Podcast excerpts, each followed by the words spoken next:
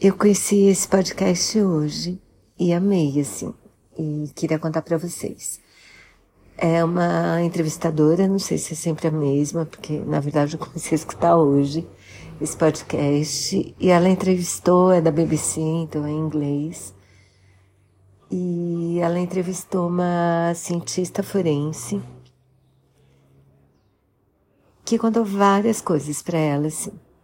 E ao longo do programa essa cientista escolheu dez músicas para mostrar pra gente.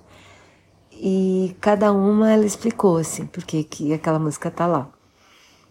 E eu adorei, porque ela fala de casos que ela ajudou a desvendar.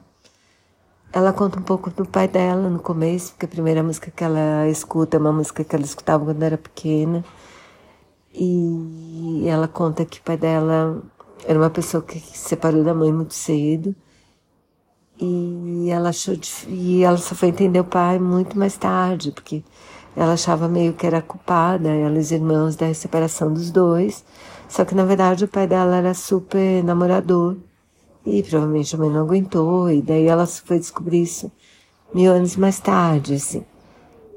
Aí ela fala uma das músicas que ela escolhe é porque o Yo-Yo Ma, que é um estilista mega famoso, acho que vocês já devem ter ouvido falar, ele tocou no, na, num serviço em homenagem ao irmão dela que tinha falecido.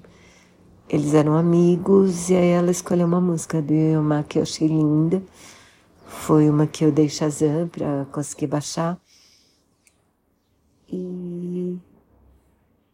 e ela fala de uma vez que ela, imagina, ela conseguiu ajudar a esclarecer um crime. Um, uma pessoa tinha sido acusada, tinha sido condenada.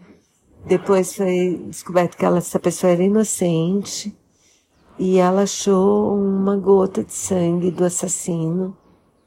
Tinha sangue também na, no celofane de uma, de uma, de uma cigarro, que tinha o sangue da vítima e tinha o sangue do assassino.